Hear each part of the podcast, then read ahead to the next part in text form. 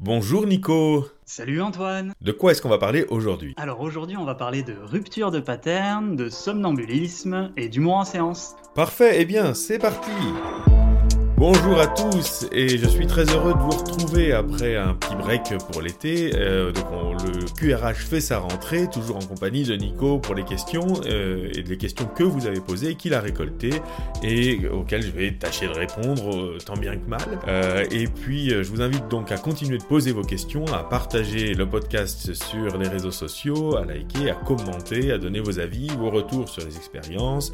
Euh, voilà, partagez aussi si vous n'êtes pas d'accord, on peut faire des débats euh, et poser vraiment aussi toutes sortes de questions. Vraiment, c'est grâce à vos questions qu'on peut continuer d'avoir cet échange. Et d'ailleurs, la première question, Nico, laquelle est-elle? Eh bien, déjà très heureux de te retrouver, moi aussi après ces vacances. Et la première question est la suivante. Pourriez-vous aborder les ruptures de pattern, les différentes formes, bonnes pratiques, et surtout quelles utilisations on peut en avoir? Euh, oui, rupture de pattern, d'accord. Alors c'est vrai qu'on n'en a pas parlé, euh, pas vraiment. C'est un thème pourtant euh, dont on entend souvent parler. Moi, c'est vrai que j'en parle assez peu. Pourtant, c'est vraiment très très intéressant. alors on parle maintenant de rupture de pattern. À une époque, on parlait plutôt d'interruption de pattern, qui est plutôt la traduction de l'anglais. voilà, parce qu'en anglais c'est interrupt. donc moi, c'est vrai que j'ai plutôt tendance à parler de interruption de pattern, qui est peut-être un peu moins moins cash que rupture. Euh, c'est assez synonyme en fin de compte. Mais derrière ça, je pense qu'il y a vraiment. Bah, c'est intéressant euh, de pouvoir euh, faire une petite mise au point là-dessus parce que je pense qu'il y, a un glissement de sens de plus en plus, notamment lié à des pratiques comme, comme dans l'hypnose de rue, où c'est vraiment, surtout dans cette pratique-là, que le terme est très très très utilisé dans les inductions. Mais euh, il faudrait, je pense, d'abord parler du pattern. Qu'est-ce que c'est que le pattern? Bon, on a gardé cet anglicisme qui, en réalité, signifie un, schéma, euh, un schéma de comportement automatisé, une séquence euh, de comportement automatisé, complètement automatique. Alors, je vais donner un exemple parce que c'est pas forcément si intuitif que ça quand on le dit comme ça, mais en fait, c'est quelque chose qu'on connaît tous. Par exemple, euh, si, quand j'ai appris à faire mes lacets, j'ai appris à faire un geste, par exemple une petite boucle avec mes lacets, puis un autre geste, passer, euh, je sais plus comment on fait, passer un lacet autour de la boucle, puis un autre geste, faire une autre boucle, puis un autre geste, passer dans le trou, etc. C'est différents petits euh, comportements, différentes petites actions que j'ai appris à faire les unes euh, derrière les autres. Donc c'était étape 1, étape 2, étape 3, étape 4. Peut-être avec une petite comptine pour s'en souvenir au début. Puis au bout d'un moment, à force de le répéter, ces différentes actions se sont soudées entre elles, se sont automatisées. Euh, quand je fais la boucle, ben je sais que voilà, mes, mains elles font toutes seules l'action suivante, et puis l'action suivante, et puis l'action suivante. Et au bout d'un moment, ça constitue une seule et même action. Euh, à force de se, de se souder entre elles, ça fait un bloc, euh, un seul bloc. Et donc, c'est plus faire une boucle, passer, passer autour de la boucle, rentrer dans la boucle, etc. C'est fermer lacet. C'est une seule et même action. Si bien que quand je la commence, faut que j'aille jusqu'au bout si on m'interrompt au milieu, euh, c'est pas évident de continuer. Euh, parfois, il faut ah ben zut, alors il faut que je refasse depuis le début, quoi. Parce que bon, en fait, j'appuie sur play au début, puis ça va, la séquence se déploie automatiquement jusqu'au bout.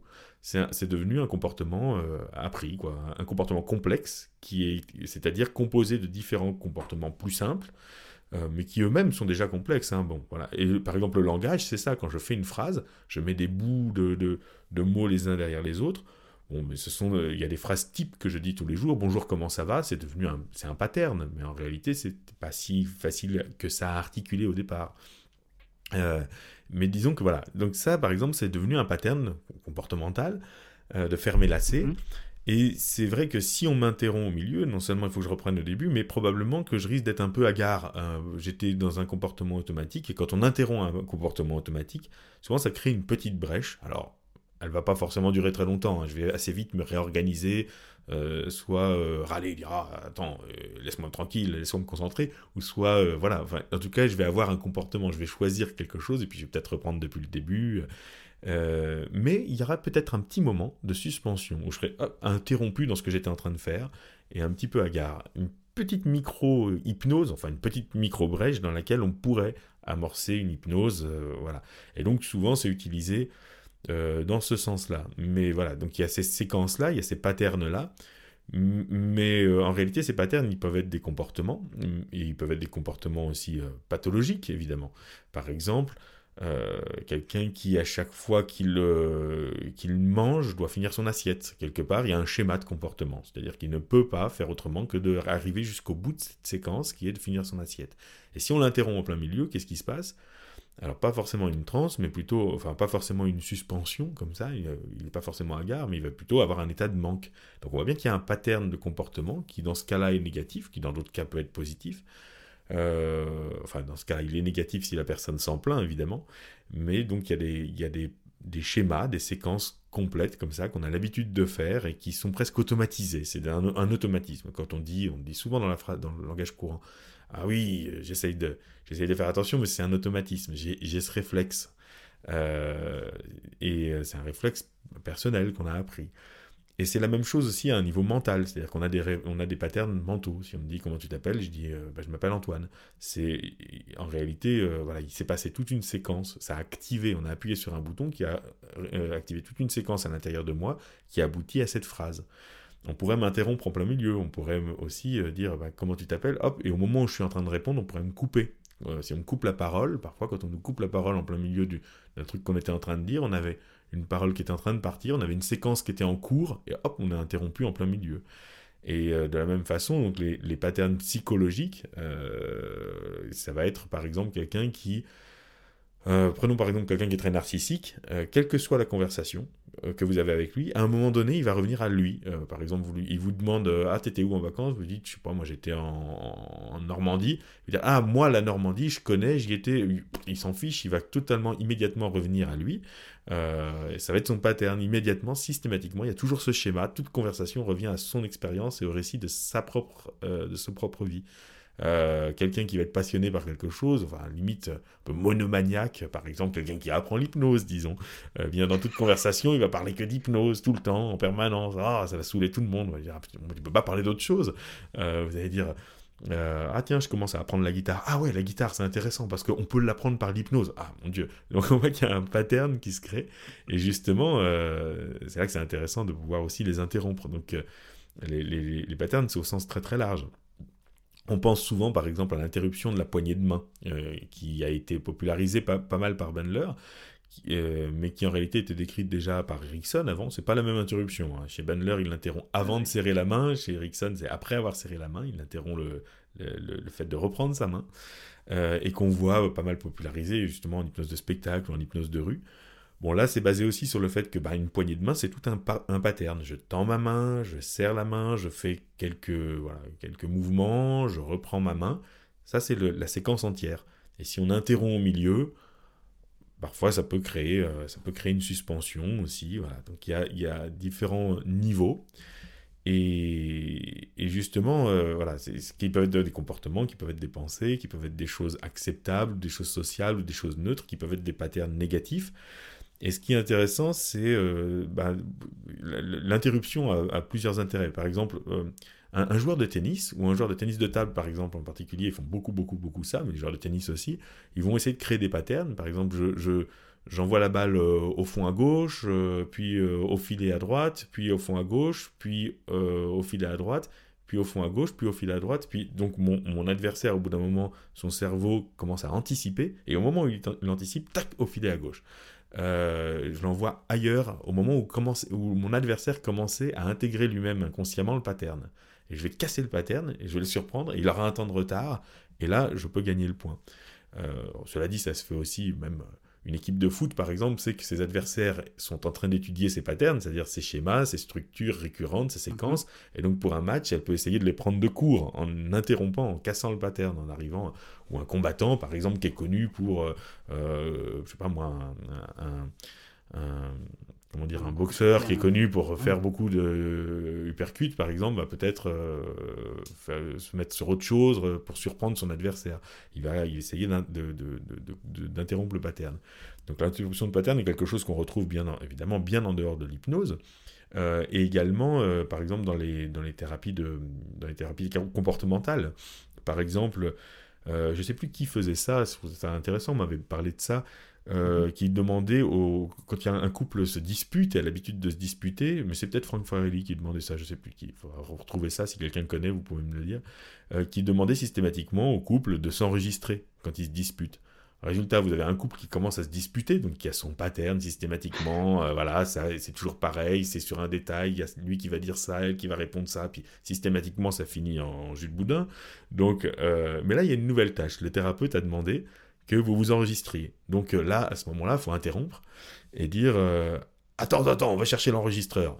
Et là, quelque part, la spontanéité du, de la séquence est cassée, quoi. Une fois mm. qu'ensuite vous avez un enregistreur entre vous, et que, bon, on était où? Euh, Oui, tu étais en train de me reprocher ça. Bon, euh, probablement qu'ensuite ça, ça, casse la spontanéité et ça permet aux gens d'avoir une sorte de regard sur eux-mêmes. Euh, donc on voit que justement, souvent d'ailleurs, des prescriptions de tâches dans les thérapies comportementales visent à casser une habitude, une mauvaise habitude. casser quelque chose qui est automatisé le rendre moins automatique.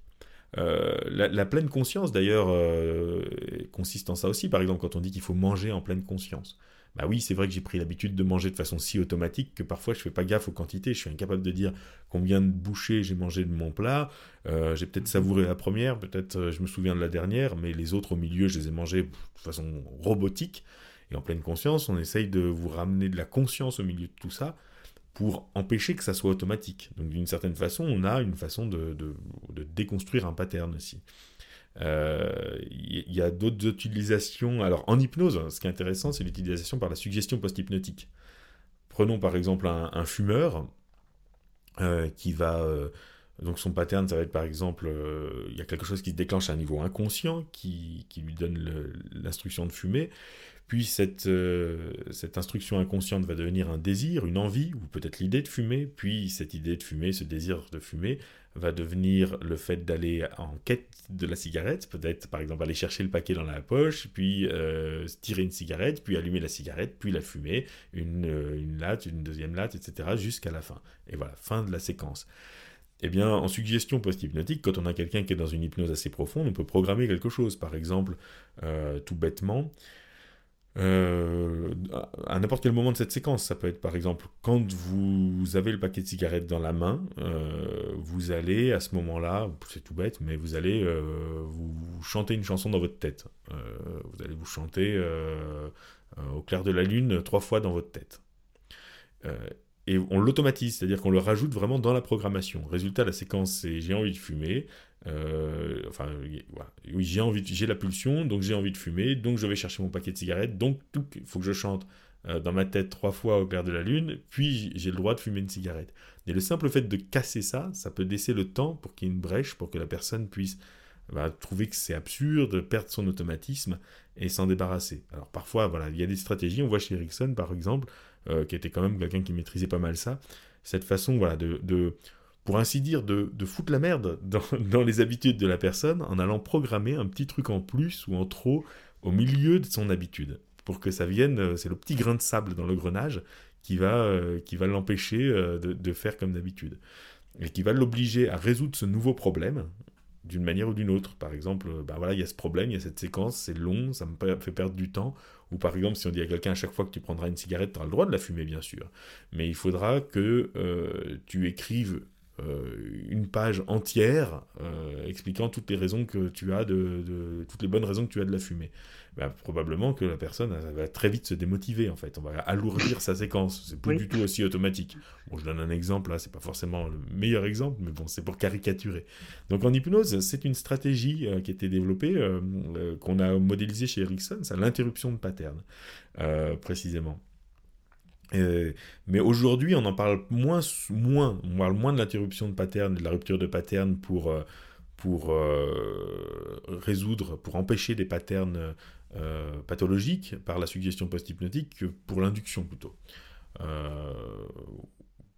alors d'ailleurs, par exemple, je, je prenais l'exemple de comportement, mais c'est la même chose si quelqu'un, par exemple, systématiquement, quoi qu'on lui dise, revient à des pensées négatives. Il a un pattern mmh. où euh, cognitif ou systématiquement, quoi qu'on lui dise. Par exemple, vous lui dites, ah, dis donc, il fait beau aujourd'hui. Ah ouais, mais enfin, bon, il il fait pas si beau que ça non plus. Euh. et puis en plus de ça, ils ont annoncé de la pluie. Ah, punaise. D'accord, ok. Euh, tiens, j'ai une bonne nouvelle. tiens, j'ai une bonne nouvelle. on va pouvoir partir en vacances. Ah ouais, mais il va falloir organiser. Puis je suis sûr que ça va tomber à l'eau. Ah, d'accord, ok. Tiens, ça te dit qu'on aille au cinéma ce soir? Oh, de toute façon, il n'y a pas de bon film. Et puis le cinéma, c'est toujours pareil. Bon, on, en connaît tous, hein, des personnes qui ont systématiquement ce schéma où ils vont voir le négatif ou voir le danger systématiquement. Donc là, pareil, par l'hypnose, on peut venir euh, interrompre ça, par exemple, euh, ou créer un temps, de, un temps de recul où on pourrait très bien dire. Euh, c'est le fameux tourner cette fois sa langue dans sa bouche avant de parler, par exemple. Ça pourrait être ça, ça pourrait être avant d'exprimer votre avis, vous aurez une petite voix à l'intérieur de vous qui vous dira, euh, qui, va, qui va rigoler. Vous entendrez un rire intérieur. Euh, ça pourrait être amusant de faire ça pendant quelques semaines, le temps que la personne se rééduque euh, à avoir un regard positif. voilà, donc il y a un pattern, et puis par l'hypnose, en effet, on peut venir non pas essayer de résoudre le problème, mais plutôt créer un problème à l'intérieur du problème poser problème au problème, pour que la personne soit amenée dans un second temps à le résoudre par elle-même. Euh, donc ça, c'est un usage euh, en hypnose. Donc je rentre pas dans, forcément dans les détails, évidemment, pour pas faire un cours ici, c'est pas approprié sur toutes les techniques qui permettent ça. Mais bon, après voilà, si vous savez, connaissez la suggestion post-hypnotique, ça peut vous donner des idées pour ça. Euh, je pourrais mettre un lien, d'ailleurs, on en a parlé de la suggestion post-hypnotique dans un autre podcast, on mettra un lien dans la description. mais je disais, ouais, c'est vrai qu'on en parle surtout aujourd'hui pour l'induction. C'est vu comme une technique d'induction, moi je dirais plutôt une technique d'amorçage de l'induction surtout. Donc comme je parlais tout à l'heure, plutôt l'interruption de, euh, de poignée de main par exemple, des choses comme ça. Euh, ouais, ça tourne souvent autour des mêmes. Hein. Alors il y a aussi le fait de déboîter l'épaule de quelqu'un qui est appelé rupture de pattern. En réalité, il n'y a pas forcément de pattern à la base. Il y a une... plutôt c'est confondu. Le terme est souvent confondu avec euh, les gens ne font pas forcément chercher à comprendre euh, ce qu'il y a derrière les mots qu'ils utilisent, donc souvent c'est confondu avec les techniques de choc ou de surprise. Euh, alors l'humour est basé sur une, souvent une interruption de pattern, la surprise aussi parfois, mais disons que l'interruption de l'attente, euh, c'est pas forcément la même chose que l'interruption d'un pattern. Par exemple la technique de, des papillons, là où on fait des petits gousi-gousi avec les doigts devant les yeux de quelqu'un, puis soudain, tac, on, interrompt ça on peut pas vraiment dire qu'il y a encore un pattern automatique qui se soit installé. C'est plutôt juste euh, voilà, un effet de surprise, euh, euh, de, suggestion directe, de diversion. C'est pas proprement parler vraiment très très proprement ce qu'on pourrait appeler une rupture de pattern, mais c'est souvent mis dans cette catégorie-là. Mais en réalité, derrière ce mot, il y a quelque chose de beaucoup plus intéressant que ça. Il y a vraiment toute une façon, enfin, il y a vraiment un processus qui est vraiment passionnant. Euh, notamment, euh, d'ailleurs, qu'on peut.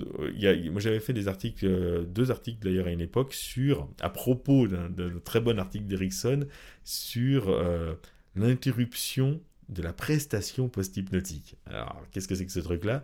C'est qu'Erickson ah, décrivait ça, c'est que bon, quand vous avez quelqu'un qui est en hypnose profonde, vous pouvez lui faire une suggestion post-hypnotique du genre eh bien, quand vous ne serez pas en hypnose, à un moment donné, je dirai le mot, bon, je dirais le mot banane, et quand vous m'entendrez dire le mot banane, vous allez vous lever, euh, vous irez euh, vous servir un verre d'eau, euh, vous le boirez, et puis vous reviendrez vous asseoir. Imaginons, imaginons une suggestion aussi banale que ça.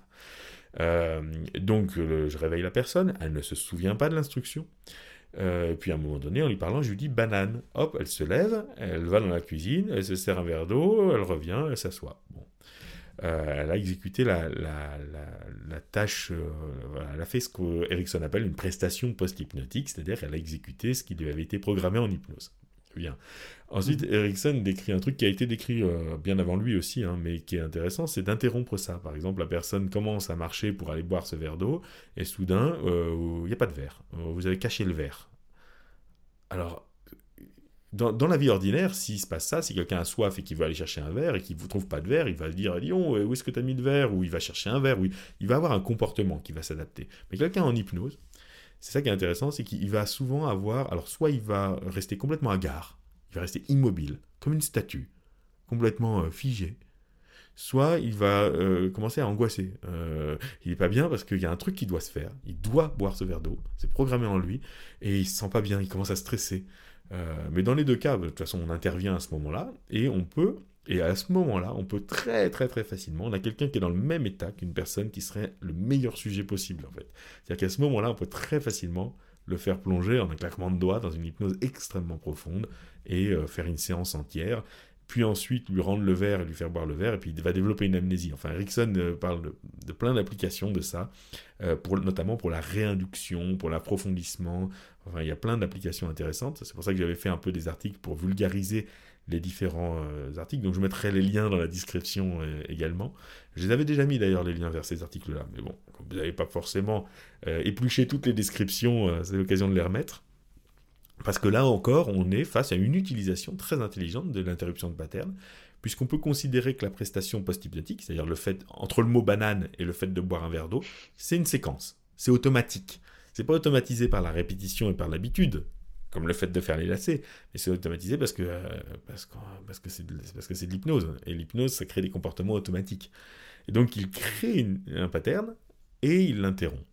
Et ça, c'est vraiment, euh, c'est vraiment aussi un, Là, on est dans des niveaux euh, quand même un peu mieux que, ce qu'on, que, le, que le tirage de bras ou, l'interruption de poignée de main. Quand on est dans des choses un petit peu plus, un peu plus stimulantes. Donc, euh, c'est un terme qui, moi, comme moi, quand je l'entends, quand j'entends rupture de pattern ou interruption de pattern, ça, me fait saliver. C'est, passionnant, c'est, très profond. Mais après, c'est vrai que ce qu'on voit à droite à gauche sur ces questions-là est parfois un petit peu répétitif, il faut l'admettre. Donc je ne sais pas si j'essaye, voilà, ce qui me vient à l'esprit euh, sur ce thème-là, mais je pense que c'est, euh, il y aura encore beaucoup à en dire, et surtout rentrer dans les détails. Euh, mais du coup, je suis peut-être allé un peu vite sur certains trucs, donc si vous avez des questions spécifiques, si vous voulez que je détaille certaines choses que j'ai dites là, n'hésitez pas à reposer des questions dans les commentaires. Qu'est-ce que tu en penses? Est-ce est-ce qu'il devient une autre question, Nico, là-dessus? Euh, là-dessus, euh, tu as parlé, euh, ouais, parlé des utilisations possibles, de de comment ça se pratiquait des différentes formes. Donc du coup, je pense que tu as fait un peu le tour de la question. C'est sûr qu'on pourrait y passer des heures Notamment, je pense, voilà, pour être plus concret sur les applications, sur les addictions, clairement, on a, sur les addictions, sur les TOC, où il y a beaucoup d'automatisme dans ces choses-là. On est on est on est vraiment sur un truc qui est très, très intéressant, à faire. Mmh. Ok. Est-ce que tu veux passer à la prochaine question? Bah oui, avec plaisir. Ok. Alors c'est vrai qu'au début je vais parler de somnambulisme. Là c'est une question qui concerne le somnambulisme. Mm-hmm. Tu en as parlé en tant qu'état modifié, mais comment accompagner quelqu'un qui en souffre depuis sa plus jeune enfance et qui souhaite s'en débarrasser? Donc là on est plus dans le sommeil. Ah oui, oui, euh, oui, parce que le somnambulisme, c'est vrai que quand on fait de l'hypnose, euh, au bout d'un moment, le somnambulisme, on finit par comprendre euh, bah, ce dont j'avais parlé d'ailleurs dans d'autres podcasts à plusieurs reprises, c'est-à-dire l'hypnose somnambulique. Le 11, je crois, dans le 11 et peut-être dans le dernier. Même. Ok, bah, on mettra les liens aussi. ouais, bah, voilà. sur j'en ai parlé, j'en parle régulièrement, c'est sur l'hypnose somnambulique. C'est un état d'hypnose qui passe par la recréation ou l'imitation du somnambulisme. Mais c'est vrai que c'est pas la même chose, enfin, c'est pas la même chose que le, que le somnambulisme et pathologique. C'est-à-dire quelqu'un qui, euh, la nuit, euh, se lève ou, parle ou fait des choses euh, qu'il ne devrait pas faire, en gros. Donc ça, ça c'est quelque chose. Il y a pas mal de parents qui s'inquiètent quand leurs enfants font ça. Bon, c'est très très fréquent. Il y a des âges. vous regarderez, vous renseignerez sur la, question pour voir exactement à quels âges. Et, mais il y a des âges où il y a des proportions très très grandes dans, où les enfants, voilà, typiquement font du somnambulisme, beaucoup les garçons d'ailleurs, je ne sais pas s'il y a statistiquement une différence, mais moi dans, ce que j'entends, j'ai surtout les garçons.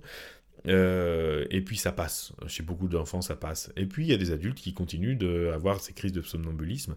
Alors on peut en avoir de façon exceptionnelle, par exemple à cause de l'alcool ou à cause d'un sommeil perturbé pour une raison ou pour une autre, ou à un moment donné où on est particulièrement tracassé par une idée et qui nous empêche de dormir profondément. Mais quand ça ne passe pas, quand c'est pas juste euh, ponctuel, c'est vraiment ennuyeux parce qu'en général, en général quand même, euh, le sommeil est moins réparateur, moins profond. La personne est fatiguée le lendemain. Puis, euh, si on dort pas seul, ben, c'est le sommeil de l'autre qui est, endommagé par mon somnambulisme. parfois, le somnambule, il est content, lui, il s'en fout. Hein. Il se réveille le matin, il se souvient de rien. Euh, mais bon, euh, quand même, souvent, c'est pas un sommeil de très très bonne qualité. Et puis, ça peut projeter des problèmes de sécurité, évidemment, si je descends un escalier ou si je sors de chez moi euh, ou si je manie un, outil dangereux. Il y, y avait des récits comme ça, pittoresques, de gens qui, par exemple, coupaient du bois toute la journée, et puis du coup, en, somnambulisme, ils sortaient couper du bois la nuit, puis parfois, ils pouvaient se faire du mal, quoi. donc, évidemment, quand on pense au somnambule, on pense cette caricature du somnambule qui marche, euh, les, mains devant, euh, sur, le, sur le fait des, des, sur le, d'un, toit comme ça. Euh, bon, je ne sais pas d'où vient cette image, mais les mains devant, oui, c'est possible que s'il oublie d'ouvrir les yeux, il tâtonne, mais en général, un somnambule, il peut se comporter d'une manière qui est identique à quelqu'un de réveillé. quelqu'un de réveillé. Et il y a notamment des pulsions qui peuvent se faire en somnambulisme, comme manger par exemple. On a la boulimie somnambulique, des gens qui se lèvent la nuit, qui vident leur frigo, enfin, qui mangent, et qui font une belle crise, et puis qui retournent se coucher, puis qui s'en souviennent pas le matin, ou à peine, qui ont l'impression d'avoir rêvé ça. Euh, mais qui découvrent, bah, qui le découvrent, quoi. Puis qui surtout qui prennent du poids à cause de ça. Donc globalement, quand même, on a, on a, c'est une demande qui est souvent faite et qui est souvent formulée à des gens qui font de l'hypnose parce que les gens sentent bien qu'il y a un rapport, qu'on n'est pas dans le rationnel, que ça ne sert à rien de rationaliser. Euh, et donc la question c'était comment euh, comment faire. Euh, bon, je peux pour accompagner quelqu'un qui en souffre depuis sa plus jeune enfance et qui souhaite s'en débarrasser en fait. Ouais. Bon, je peux pas faire un cours, je peux pas donner des techniques complètement détaillées ici, mais quand même, quand même, je pense que voilà, il y a un trouble de l'inhibition de la motricité. Normalement, quand je dors, ma motricité doit être inhibée. C'est-à-dire que si je, je m'imagine si je m'imagine que j'escalade une montagne, eh bien, je ne veux pas commencer à faire les mouvements d'escalader une montagne dans mon lit. Normalement, dans mon lit, je ne suis pas immobile. Je suis pas immobile. Le sommeil, c'est pas de l'immobilité, mais c'est quand même pas une grande mobilité en général. Mais je me retourne, je respire, je me gratte, euh, je enlève la couette, je remets la couette. Je fais un certain nombre de choses, mais qui appartiennent à l'action dormir. dormir d'un bon sommeil bien reposant. Euh, donc normalement, mon corps, lui, il dort, c'est-à-dire il fait toutes ces choses qui sont associées au sommeil. Et puis mon, moi, euh, bah, soit je pense à rien dans les états végétatifs, soit je rêve, quoi. Mais euh, quand je rêve, je peux rêver de différentes actions, mon corps s'en fiche. Or, chez certaines personnes, dans certaines phases du sommeil, mais surtout chez certaines personnes, cette inhibition, elle est pas, elle, elle s'accomplit pas bien. Le sommeil est léger quand même, et, et le corps est très réactif. Par exemple, il s'imagine avoir une conversation, et il bafouille les mots, il parle, et chez certains, ça peut même aller en effet jusqu'à, euh, voilà, j'ai l'idée d'une action qui me traverse l'esprit, je vais me lever, accomplir cette action et retourner me coucher. Et tout ça sans se réveiller. C'est-à-dire que le corps se réveille, mais le cerveau ne va pas se réveiller. Euh, or, ce qui est intéressant, bah, du coup, c'est peut-être en hypnose de travailler là-dessus, c'est-à-dire de travailler à cette inhibition. Donc, surtout pas de faire du somnambulisme, au contraire, peut-être travailler à faire de la paralysie, ou alors de la mollesse, euh, de la relaxation, de l'hyper-relaxation en hypnose, euh, et travailler à ce que la personne puisse imaginer toutes sortes de choses, extrêmement dynamique, pourquoi pas. Tandis que son corps, lui, reste parfaitement indifférent à ça, euh, complètement dissocié. Et cet état parfaitement dissocié où le corps, lui, il est imperturbable, euh, et même l'expression du visage, la respiration, le rythme cardiaque, tout ça reste tranquille. Tandis que la personne, elle, d'un autre côté, à un niveau psychologique, s'imagine toutes sortes de choses très dynamiques. Donc voilà, on obtient ça en hypnose, puis après on le, généralise, on dit bah voilà, on en fait une suggestion possible on en fait un ancrage, euh, c'est-à-dire on dit euh, quand vous serez dans votre lit, ben, vous retrouverez cet état où votre corps, euh, votre corps n'aura qu'une chose à faire, c'est de dormir. Et étonnamment, on obtient quand même de bons résultats très rapidement. D'abord parce que les inductions sont très faciles. En général, les gens qui font du somnambulisme la nuit, ils rentrent en hypnose profonde très vite. Pas toujours, mais en général, là, pas de problème sur l'induction. Ça ne veut pas dire qu'il faille bâcler son induction pour autant. Passez quand même du temps à vous assurer que la personne est dans une bonne, bonne hypnose. Mais les hypnoses, même somnambuliques avec amnésie, on les obtient facilement chez un somnambule. Mais justement, peut-être que ce qu'on va lui apprendre, c'est à résister d'une certaine façon. C'est-à-dire que les idées à l'intérieur de lui ne donnent pas, ou d'elle, ne donnent pas lieu à des exécutions physiologiques. C'est-à-dire que son, corps ne répond pas aux idées peut-être donner des, voilà, lui faire imaginer euh, un verre d'eau et pourtant euh, il n'a pas soif ou elle n'a pas soif, lui faire imaginer son plat préféré et pourtant ne pas saliver. Euh, qu'il y a une mmh. plus grande distanciation entre la fiction d'un côté et la façon dont le corps réagit. Et, donc ça, ça peut être une chose, ça peut être une piste, mais ce sont des pistes évidemment, cet apprentissage, apprendre à, à, ce que le corps soit se fiche complètement de, de, de, ce qui se passe dans la tête, c'est une chose, mais c'est une chose qui est possible uniquement s'il n'y a pas quelque chose derrière. je dis bien s'il n'y a pas quelque chose derrière, parce qu'il y en a, euh, je connais des collègues, c'est leur philosophie, c'est qu'il y a toujours quelque chose derrière. Non, il n'y a pas toujours quelque chose derrière. Il y a parfois des dysfonctionnements mécaniques qui, où, des, où, où la personne n'a pas bien appris à, à, inhiber sa motricité. Bon, on, lui, on rééduque tout simplement. Mais parfois, il y a mmh. quelque chose derrière. Parfois, cette, cette, euh, comment dire, ce somnambulisme, il est, il est motivé par, euh, par, par un cauchemar, une pensée récurrente, une obsession, quelque chose qui n'est pas accompli et qui hante la personne et qui la lâche pas même la nuit. Alors en ce cas-là, si la crise est toujours la même, par exemple, mm. parce qu'il y a des gens qui sont somnambules, mais ils vont faire des choses différentes en fonction de l'idée qui leur passe par l'esprit. Mais il y a des gens, ils vont faire toujours la même chose. Peut-être qu'on peut explorer, on peut explorer ce que ça veut dire. Voilà. Là, il y a un travail de fond à faire. Euh, mais bon, pas, pas, toujours, parfois déjà. Euh. Après, il faut quand même dire que ça va souvent avec des personnalités, soit une personne qui est dans une période où elle est fragile, fragilisée, fatiguée, psychologiquement, etc. Soit une personnalité globale, si c'est pas juste euh, périodique, si c'est pas juste ponctuel, une personnalité globale qui pourrait souvent mériter d'être renforcée dans, enfin peut-être je vais pas dire être rendu moins sensible, mais quand même peut-être gagner du contrôle sur sa sensibilité, gagner plus de résistance, plus de consistance aussi dans, euh, être, être moins sujet à, peut-être moins émotion, ouais, on va dire, je, fais gaffe à ce que je dis, mais on va dire euh, euh, concentrer l'émotion, mieux contrôler, mieux gérer l'émotion. Euh, donc il y a peut-être un travail de fond. Euh, c'est-à-dire que ce qui se passe la nuit n'est peut-être que l'expression de quelque chose qu'on peut observer aussi dans la journée. C'est-à-dire que les idées ont trop d'impact. Ce qui traverse l'esprit de cette personne, ou ce qui lui est dit, ou ce qui lui est présenté, ou ce qu'elle voit, cette personne, l'atteint physiquement. Son corps réagit. souvent, il y a une grande sensibilité comme ça, qui est de toute façon fatigante. C'est-à-dire qu'au bout d'un moment on a aussi envie de pouvoir euh, imaginer des choses, penser des choses, avoir une conversation sans forcément être émotionnellement impliqué à fond euh, euh, ou embarqué à droite, embarqué à gauche à la moindre idée. Donc il, peut y avoir un travail. On peut se dire aussi, bah voilà, le somnambulisme finalement, on va le prendre comme une des conséquences. On va travailler sur cette sensibilité en général et on va voir ce que ça donne si votre sommeil s'améliore. donc bon, ce sont des pistes. Euh, après, voilà, c'est comme pour tout, hein, pour tout le monde, il faut voir quand même les cas particuliers, parce que là, moi, je donne des grosses généralités, mais bon, après, il faut, faut, voir les cas particuliers. Mais je trouve quand même qu'on obtient, pour le coup, euh, il y a vraiment des problématiques sur lesquelles je suis assez sincère et je dis, ouais, c'est galère avec l'hypnose. Euh, sur le somnambulisme, je trouve qu'on obtient quand même une, une, correction, une rééducation assez facilement, et, pas forcément avec des rechutes, une fois que la personne a acquis un bon sommeil et qu'elle sait, qu'elle sait à nouveau bien dormir euh, bon, on n'a pas forcément résolu le problème général dans la journée, mais au moins, au moins, elle dort mieux et au moins elle laisse son, son partenaire dormir euh, le cas échéant, ce qui est déjà pas mal. Donc voilà, ce qui me passe par l'esprit.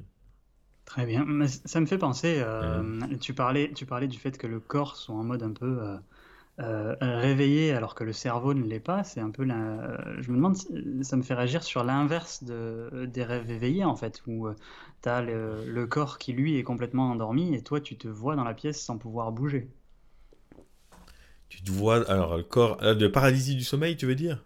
Ouais, les paralysies ah du sommeil. Oui, ton corps est paralysé, c'est-à-dire que ton cerveau s'est réveillé, mais le corps, lui, n'a pas reconnecté. Absolument. On pourrait dire que, on pourrait dire que le somnambulisme, c'est oui, ça, ça c'est absolument terrible. Euh, as vraiment, tu perçois les sons dans la pièce. Euh, parfois, tu peux ouvrir les yeux, mais euh, parfois non. Alors, c'est même mm. pas la paralysie du. Oui, si la paralysie du sommeil, si on en souffre, c'est qu'on se réveille d'une certaine façon. Mais en tout cas, c'est un phénomène. Ça, moi, je l'ai vécu personnellement à une époque.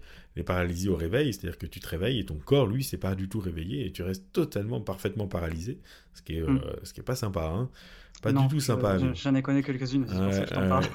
Est-ce qu'on peut dire que c'est l'inverse? En tout cas, il y a un trouble, en tout cas, dans cette connexion euh, qui d'habitude se fait, voilà, d'habitude, sommeil, ça signifie, voilà, il y a une inhibition de cette motricité. Du coup, pas une inhibition, mais on va dire une inhibition du contrôle que j'ai. C'est-à-dire que ma motricité, elle est mise sur pilote automatique euh, mm. pour euh, uniquement accomplir le sommeil et le repos dans un mode très très minimal. Et puis mon cerveau, il a toute une sorte d'activité à faire qui est euh, une succession de stades euh, divers. Alors mon cerveau, c'est mon corps, hein, je veux dire, je sais pas, là je fais une caricature évidemment. Mais euh, il y a des choses qui vont me traverser l'esprit, il y a des idées qui vont être traitées, etc. Mais il faut qu'elles puissent être travaillées, traitées de façon parfaitement virtuelle. par exemple, imaginons, si je m'imagine une scène une scène angoissante euh, et que dans mon rêve j'ai le cœur qui s'accélère, la respiration qui s'accélère, etc. Euh, et que dans mon lit, par contre, il se passe rien. Je suis très tranquille et ma respiration reste très cool. en général, ça, ne va pas être retenu comme un cauchemar, en fin de compte. Soit je m'en souviens, mais du coup, en me réveillant, je m'en souviens, je m'en amuse, je m'interroge, mais je suis cool, en fait, au mm. réveil. Soit je m'en souviens même pas, et ça n'a pas endommagé mon repos. C'est-à-dire que cet événement-là, cette scène-là, bah, mon corps, il a continué de se reposer. Donc le lendemain, je suis parfaitement reposé, je suis très bien. Par contre, si j'ai vécu euh, ce, même, euh, ce même cauchemar, et que ça a eu un impact sur mon corps, c'est-à-dire qu'il y a eu une activité... Euh, voilà, mon, cœur s'est accéléré, j'ai transpiré, je me suis agité, etc. Déjà, un, si je me réveille au milieu de ça, euh, je, je, dirais vraiment, oh là là, j'ai fait un cauchemar, je me sens mal. Et puis, mhm. deux, il y a de fortes chances que je sois crevé le lendemain. Donc, je pense que on, met souvent sur le compte de, de, notre activité psychologique le, mauvais sommeil. C'est-à-dire qu'on dit, bah, le mauvais sommeil, c'est parce que j'ai pensé à telle chose, j'aurais pas dû rêver de telle chose, etc. En fait, non, on peut. On peut très bien penser à des choses absolument euh, ou bien dynamiques, ou bien horribles, ou bien stressantes, etc. Et pourtant dormir très très bien. Moi, c'est mon cas, moi qui ai un bon sommeil, je me couche parfois le soir en ayant des choses extrêmement stressantes en tête. Au bout de 10 minutes, je dors quand même, parce que mon corps s'en fiche de ce qui se passe dans ma tête. Tandis que chez quelqu'un qui va avoir un moins bon sommeil, son corps reste très connecté à sa pensée, et donc il ne pourra s'endormir que s'il a des pensées cool, zen, calmes, euh, reposantes ou soporifiques. Ouais, mais enfin, c'est pas toujours le cas. Parfois, on a une mauvaise nouvelle dans la journée, alors on se dit, bon, faut pas que j'y pense. Bah, ça y est, du coup, j'y pense. Euh, donc, euh, donc, il y a bien et bien. Euh, on peut pas, on peut pas, voilà, on peut pas juste dire à quelqu'un, bah, n'y pense pas. Donc, voilà, dans le somnambulisme. Bon, là-dessus, moi, je trouve que précisément, il y a une époque où on, était moins obsédé par la différence. Non, non, l'hypnose, c'est pas du sommeil, etc. Et on faisait des études, justement, bah, aux grandes époques de, la découverte de l'hypnose et de l'exploration du somnambulisme hypnotique. On, mhm.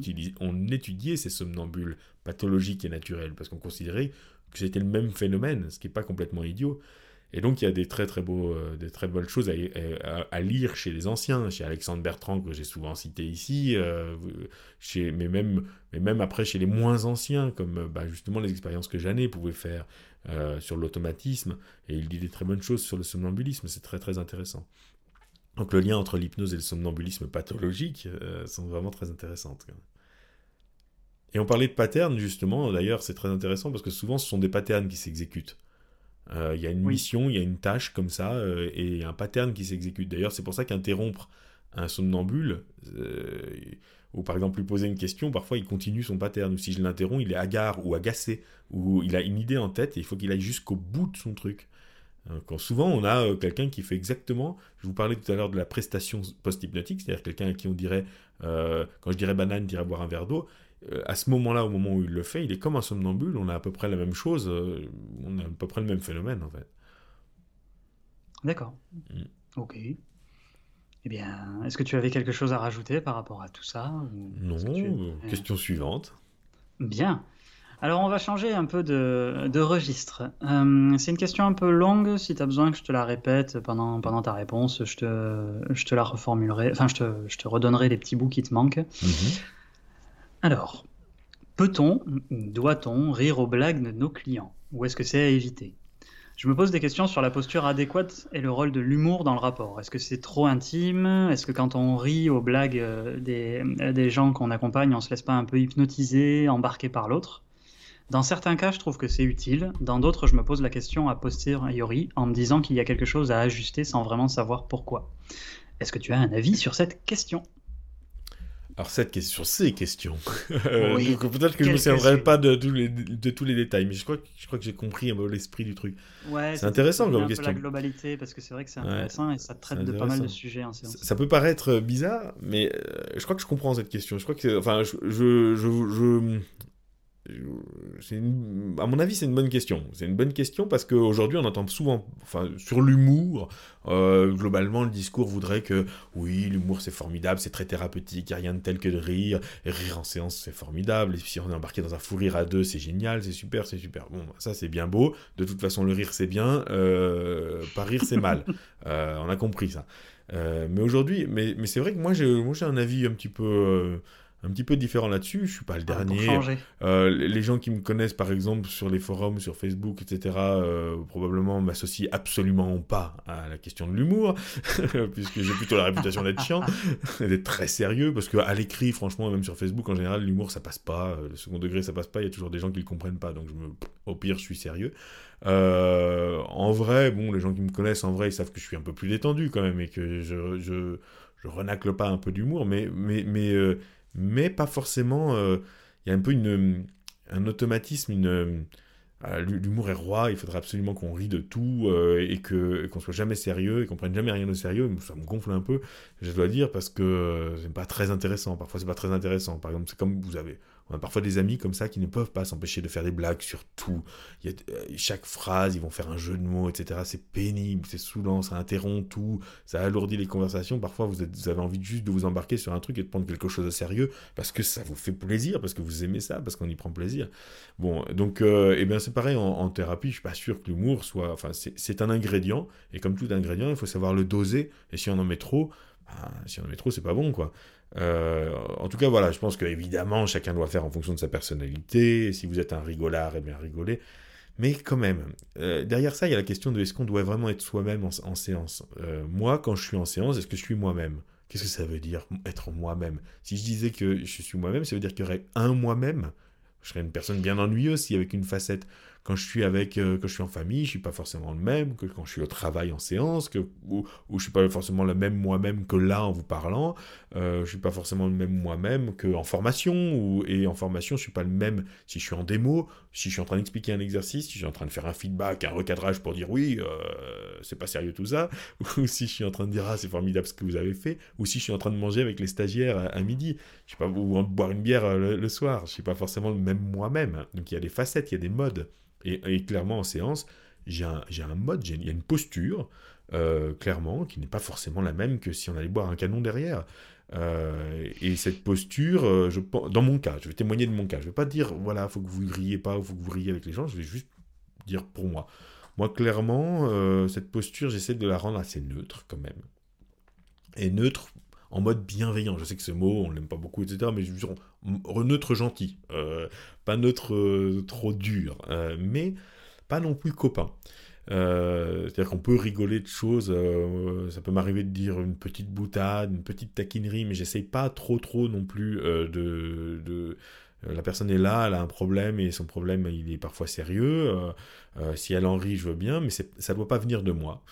Euh, pas trop, un peu, mais dans mon cas, moi, je pense que on valorise beaucoup la provocation, l'humour, etc. Je pense qu'il faut aussi savoir respecter la parole de l'autre, pas l'interrompre à chaque fois qu'il y a une blague qui... Quand il y a un jeu de mots, une blague qui me passe par l'esprit, je ne vais pas forcément les dire. La personne, elle a peut-être pas envie que je le dise, elle est peut-être en train de parler, il faut que je l'écoute, et puis c'est peut-être pas approprié.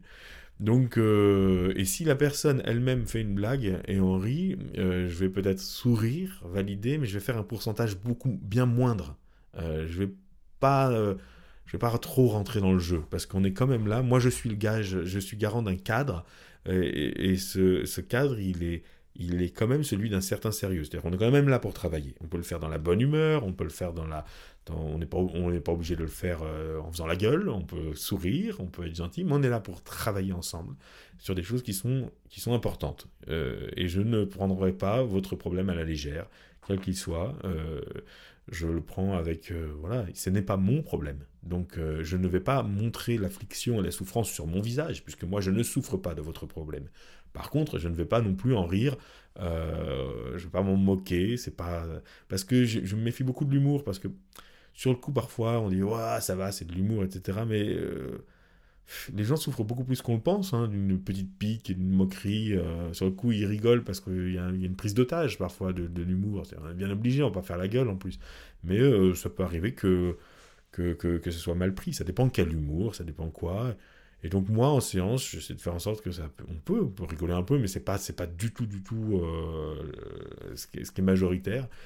Et je pense aussi qu'il peut y avoir des façons pour certaines personnes de de mettre des tests. Euh, par exemple, il y en a qui sont euh, dans la boutade en permanence parce qu'ils sont persuadés euh, des, rigolos et qui vont vous tester aussi en faisant des blagues. Or, en prenant faire une blague et faire rire l'autre, c'est prendre un certain pouvoir sur l'autre aussi. Donc, si moi je m'esclave pendant 5 minutes de sa blague, hmm. Je pourrais croire en théorie que c'est positif, que je lui envoie un signal positif, mais c'est pas sûr. Pas sûr qu'au fond, inconsciemment, la personne, elle se dise pas, euh, elle, me prenne tout, autant au sérieux derrière. Euh, et, si ça se trouve, si j'avais euh, souri ou si j'avais pas ri ou si même sa blague étant déplacée, je lui avais dit ouais, bon, enfin moi ça, ça me fait pas rire. Peut-être que là, ça semble être négatif, mais en réalité, au fond d'elle, cette personne aurait dit Ok, le test est concluant, tu as gagné ma confiance, tu es quelqu'un de solide et tu te laisses pas balader.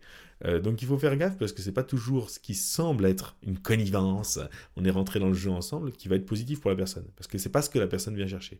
Dans le sens où euh, elle vient chercher quelqu'un qui n'est pas un ami. Et c'est parce que ce n'est pas un ami avec qui on va rigoler comme au bistrot que, que cette personne va pouvoir m'aider. Euh, donc il y en a qui vont chercher, euh, on peut se tutoyer, on fait des blagues, etc. Mais quelque part, si vous rentrez dans ce jeu, il y a une partie d'eux qui est déçue parce que parce que zut, encore quelqu'un qui, qui, sous prétexte de connivence, sous prétexte de bonne humeur, sous prétexte de chaleur humaine, euh, n'a pas gardé sa solidité, n'a pas gardé son côté extérieur et éventuellement même cadrant. Donc, euh, il y a une sorte d'équilibre à trouver, je pense. Ne pas forcément se laisser embarquer. Et, euh, la connivence en général, hein. c'est vraiment, on doit créer à la fois de la confiance, mais la personne sait qu'elle n'est pas mon amie, que je suis pas son ami, et c'est pas ça qu'elle est venue chercher. Hein. Donc, de toute façon, euh, j'ai pas, pas, pas, pas à le faire, j'ai pas, j'ai pas, pas à rentrer dans ce rôle-là, ni à contrefaire ça, ni à faire semblant. Mais après, tout dépend de votre personnalité, bien entendu. Mais, mais, mais encore une fois, votre personnalité, c'est pas une excuse. Vous pouvez aussi travailler à un personnage qui, euh, qui vous semble plus professionnel que votre personnalité au bistrot. Quoi. Vous n'avez pas, pas forcément avec la même personne qu'au bistrot. Et puis en plus de ça, parfois l'humour peut être déplacé. Euh, si quelqu'un fait une blague, euh, par exemple sexiste, moi je ne suis pas particulièrement client des blagues sexistes entre nous. et par exemple, j'ai un mec qui arrive et me fait une blague sexiste parce qu'il se dit, bah, comme ça, on, on, on se comprend hein, entre mecs. Franchement, moi, bah, je ne veux pas forcément, je veux pas me forcer. Je peux lui faire un, hein, d'accord. Euh, et le mec comprend tout de suite que, enfin non, non, j'étais pas avec un pote, euh, voilà, ça, ça m'intéresse pas. On n'est pas là pour ça. Donc non, moi je me force euh, surtout pas là-dessus. Je peux éventuellement faire un petit ah oui ou une petite réflexion quoi, histoire de, de, valider. Ou même parfois je, je, zappe, je fais semblant de pas voir. là je prends cet exemple-là, mais c'est pas forcément, ça peut être toutes sortes d'autres blagues. Donc euh, ça peut être des tests et parfois c'est intéressant de garder sa posture, euh, de garder le lead. Euh, bon.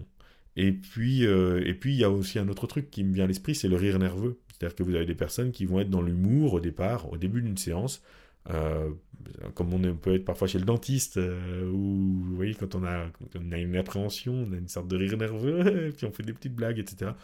Bon, c'est une façon d'exprimer sa nervosité, c'est bien. Vous êtes là, bienveillant, rassurant, et puis au bout de 5-10 minutes, on va peut-être passer ce cap-là. C'est comme il y, en a, qui ont besoin de râler au début, ou il y en a qui ont besoin de, séduire au début. Parfois les gens ont besoin de sortir quelque chose qui va leur servir de. peut-être même aussi à garder la face au début, à se détendre, à, exprimer un peu d'eux-mêmes, et puis à s'installer dans la relation. Mais euh, bon, l'idée c'est que ça ne vienne pas empiéter trop sur la séance. On a du boulot à faire, on a un temps qui est limité, les gens payent ce temps, euh, il ne faut pas prendre trop de temps là-dessus. C'est pareil sur les, les, euh, les fous rires, moi qui suis formateur, les fous rires en, en exercice, je, les vois, mais c'est toujours les mêmes qui font les fous rires en exercice. C'est toujours les mêmes qui partent dans des fous rires et puis s'en servent comme excuse. Ah, désolé, on n'a pas fait l'exercice parce qu'on est parti en fou rire.